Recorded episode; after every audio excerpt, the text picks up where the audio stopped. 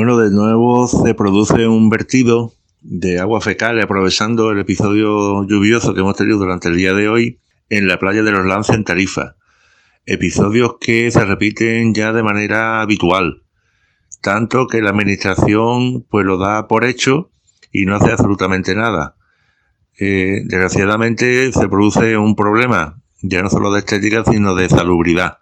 Y por lo tanto, desde Verdemar Ecologistas en Acción vamos a enviar los escritos correspondientes a la Consejería de, de, Sanidad para que intervenga y como mínimo decrete el cierre de, de la zona hasta que se restaure ya no solo todo lo afectado, sino que se reconduzca estos desgraciados episodios de contaminación ambiental.